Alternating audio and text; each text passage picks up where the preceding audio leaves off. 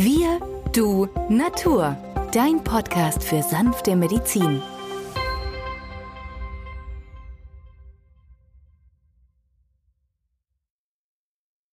Hallo und herzlich willkommen zu einer neuen Folge von Wir, du, Natur, deinem Podcast für sanfte Medizin. In der heutigen Folge geht es um Neurodermitis. Mein Name ist Benjamin Hartlieb, ich bin Osteopath und Heilpraktiker und neben mir am Mikrofon ist wieder der Arzt, Biologe und Chemiker Peter Emrich. Hallo Peter. Hallo Benjamin. Peter, in der letzten Folge haben wir ja schon begonnen, den Bogen zu spannen zu dieser Woche. Ähm, in der letzten Folge ging es um Hauterkrankungen, um trockene Ausschläge, trockene Ekzeme und was die Naturheilkunde hier begleitend oder unterstützend anbieten kann. Heute wollen wir uns mit der Neurodermitis beschäftigen und da hast du letzte Woche schon gesagt, es handelt sich um eine Nervenhautentzündung. Kannst du das für unsere Hörer und Hörerinnen ein bisschen ausführlicher noch erklären? Naja, der andere Begriff für Neurodermitis ist das atopische Ekzem. In der Medizin gibt es sehr viele Begriffe für die Beschreibung einer Veränderung an der Haut. Insgesamt müssen wir aber feststellen, dass gerade das Vitamin B5, das die Pantothensäure und das Vitamin B7, das auch Biotin oder Vitamin H heißt, eine große Verbesserung für die Haut, für die Schönheit und aber auch für die Nägel bietet. Nehmen wir Vitamin B7, das Biotin oder Vitamin H. Das steht in meinem Lehrbuch aber auch bei Depressionen, also bei Verstimmungszuständen. Und da kann ich sehr schön aufzeigen, dass es einen deutlicher Zusammenhang gibt zwischen einer Veränderung an der Haut und der Geistesgemütsveränderung des Patienten.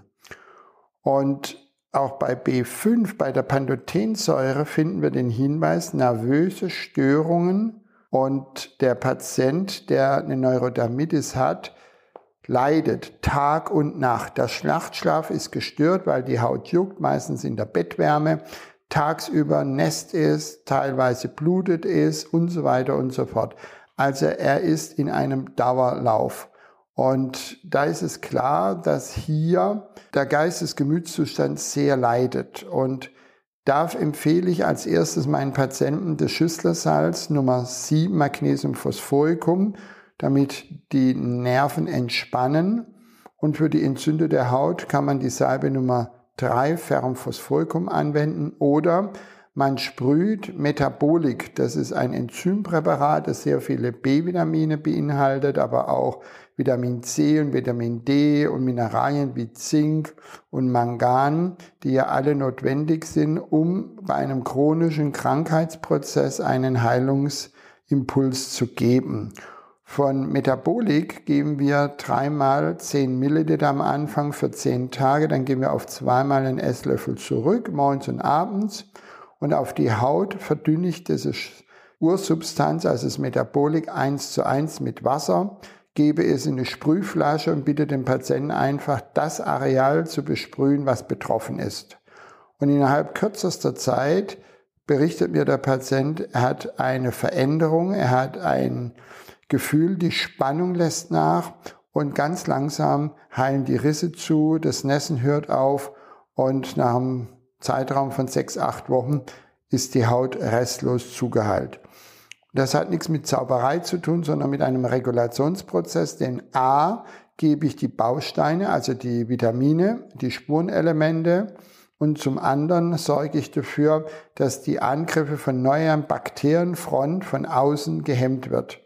Das heißt also, gute Öle oder diese Schüsslersalze aufgetragen führen zusätzlich zu einem Heilungsprozess.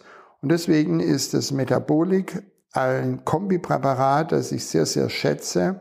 Enzyme sind Biokatalysatoren. Enzyme können immer wieder blockierte Zustände aktivieren.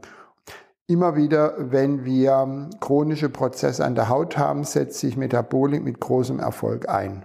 Neurodermitis ähm, gilt ja als, als äh, angeborene Erkrankung ähm, und auch laut der Schulmedizin ist eine Heilung in dem Sinne nicht möglich. Deswegen hm, laufen viele Therapien in die Richtung, dass eben die Lebensqualität und die Symptomatik ähm, verbessert wird. In vielen Fällen, du hast es erwähnt, beginnt diese Störung ja schon im, Kindesalter mit dem sogenannten Milchschorf. Das ähm, sind diese ordentlichen Krusten dann auf dem, auf dem Schädelhaupt beim, beim Säugling, geht dann eben über in diese juckenden, schuppenden Hautstellen im Bereich ähm, der Ellenbeuge, der Kniebeuge, des Kopfes oder des Rumpfes und endet dann in vielen Fällen ähm, mit einer stark erhöhten Allergienneigung. Der Heuschnupfen wäre hier das, ähm, die dritte Erkrankung, die zum atopischen Syndrom gezählt wird. Wenn jetzt eine Heilung in dem Sinne nicht möglich ist oder nicht zu erreichen ist, ähm, gerade hier hat ja die Naturheilkunde dennoch sehr viele Möglichkeiten, vor allem die Ausprägung der Symptomatik stark zu verbessern. Ja, also der Juckreiz können wir lindern, die Risse können abheilen, sodass wir eigentlich ein schönes Hautbild bekommen. Das heißt also, wenn die Bausteine alle dem Körper zur Verfügung stehen, dann macht er auch die Leckage an der Haut wieder zu. Das müssen wir uns klar machen. Natürlich kann die Krankheit immer wieder aufbrechen, aber wenn wir Säure dafür tragen, dass wir genügend gute Omega-3-Fette haben, dass wir genügend Vitamine, vor allem die B-Vitamine, dem Organismus parat stellen, dann haben wir eigentlich auch die Gewissheit, dass über Jahre Stillstand eintritt und der Patient beschwerdefrei ist. Dazu müssen wir natürlich betrachten, im Darm gibt es immer wieder Störimpulse. Das sind einmal Fäulnis- und Gärprozesse und diese Prozesse verbrauchen sehr viele B-Vitamine. Und nun sitzen natürlich diese krankmachenden Bakterien auch im Darm und die sitzen damit erst am Futtertrog und fressen natürlich die genialerweise rasch diese B-Vitamine auf, sodass sie dem Besitzer, nämlich uns als Patient, nicht mehr zur Verfügung stehen. Und dann rutschen wir in ein Defizit. Also das heißt, es soll immer wieder Acht geben, einen ordentlichen Darm, ein Gleichgewicht im Darm zu halten, wenig Antibiotika, nur wenn es um Leben und Tod geht und wenn Antibiotikum, dann immer zeitgleich Probiotika dazugeben und nicht nur zwei Wochen, nicht zwei Monate, sondern ein halbes Jahr oder gar länger. Dann haben wir wieder diesen regulativen Prozess hergestellt. Denn die Heilung macht der Körper und wenn wir dann natürlich das unterstützen, dann haben wir auch die Gewissheit, dass eine Stabilität sich einstellt. Wenn der Darm so eine große Rolle spielt mm, im Verlauf der Neurodermitis, dann spielt ja sicherlich auch die Ernährung eine mitentscheidende Rolle. Kennst du Lebensmittel oder Nahrungsmittelbestandteile, die der Betroffene absolut meiden sollte oder die aus deiner Erfahrung heraus, gut, du hast es Antibiotika-Gaben genannt, die aus deiner Erfahrung heraus ähm, ein riesiges Problem darstellen? Naja, die Antibiotikagaben führen ja dazu, dass einmal wegen der Entzündung an der Haut lokal Antibiotika-Cremes verordnet werden. Dazu kommt natürlich noch Cortison als ähm, Lotion oder als Gel, was ja auch dazu beiträgt, dass zwar die Entzündung zurückgeht, aber nichts Regulatives im Sinne einer Stimulierung des Körpereigenen Immunsystems vollzogen wird. Das heißt, es sind alles passive Dinge für den Körper. Er muss nichts tun wir beobachten nur und damit hat sich's. Und das ist das Fatale. Wenn es gelingt, dass der Organismus beginnt, Antikörper zu bilden, wenn das Körper ein Immunsystem über das unspezifische Immunsystem hier wie Makrophagen bereitstellt, dann haben wir auch die Chance, dass der ganze Zustand aktiv vom Organismus in einen stabilen Zustand überführt wird. Wichtig immer wieder die Mineralien, Vitamin D, Zink, Mangan und die B-Vitamine, wie vorhin schon erwähnt. Das hat derjenige zu beachten. Wir achten auch darauf, dass die Stuhlentleerung täglich erfolgt und nicht nur einmal die Woche. Wir achten darauf, dass wenig Beeren oder Obst gegessen wird, weil Obst hat immer Säuren, die Obstsäure, wohingegen Gemüse basisch ist. Also die alte Leitlinie, vier Teile Gemüse, ein Teil Obst sollte beibehalten werden.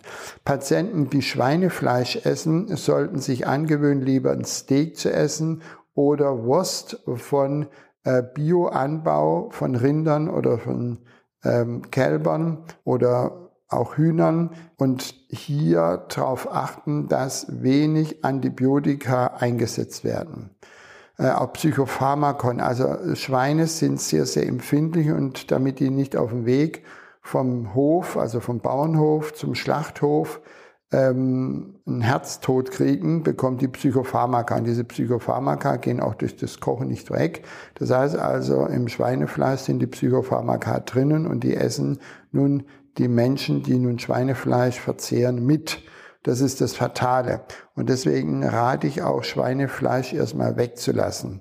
Es gibt Untersuchungen nach dem Zweiten Weltkrieg, dass die Patienten, die dann gleich Schweinefleisch gegessen haben, viele Verhunkel bekommen haben.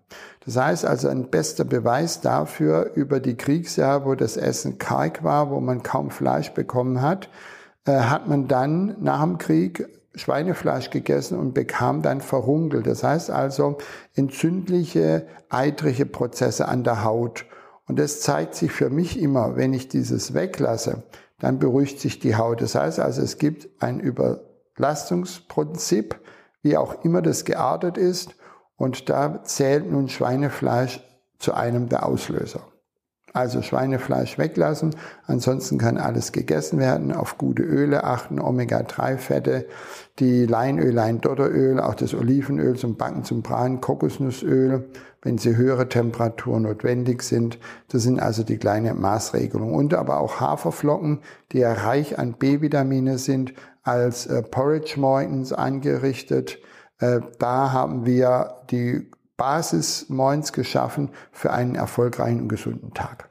Du hast erwähnt, dass eine regelmäßige Darmentleerung ähm, sehr, sehr wichtig ist, nicht nur für den Darm, sondern auch um, äh, ja, um Symptome der Haut günstig zu beeinflussen. Wenn jetzt ähm, an sich der Darm sehr träge ist, macht es aus deiner Erfahrung raus Sinn, durch äh, sanfte Maßnahmen hier den Darm zu unterstützen? Ich denke da an, an Leinsamen oder an Flohsamen, Flohsamenschalen. Ja, also auf jeden Fall die Stuhlregulation muss gegeben sein. Ballaststoffarme Kost führt zu einem trägen Darm. Also muss der Patient mehr Ballaststoffe essen. Denkt auch immer wieder an Nüsse. Denn Nüsse sind Samen und versorgen den Organismus sehr hochwertig mit allen Inhaltsstoffen in der Nuss.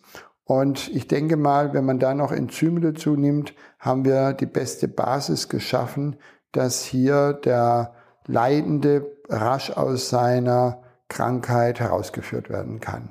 Vielen Dank, Peter, für die vielen Informationen zur Neurodermitis. Es gibt sicherlich noch sehr viel mehr darüber zu sagen. Wenn ihr zu Hause eine Frage habt ähm, zur Neurodermitis oder einen Wunsch, was wir in einer der nächsten Folgen behandeln sollten, dann könnt ihr uns gerne eine E-Mail schreiben an die E-Mail-Adresse wirdunatur.online.de und wir werden gerne antworten und nach Möglichkeit darauf eingehen. In diesem Sinne danken wir euch fürs Zuhören und bis zum nächsten Mal. Tschüss. Ade.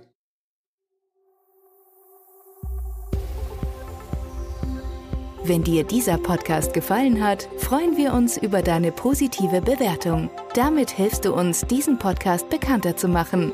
Wir danken dir dafür.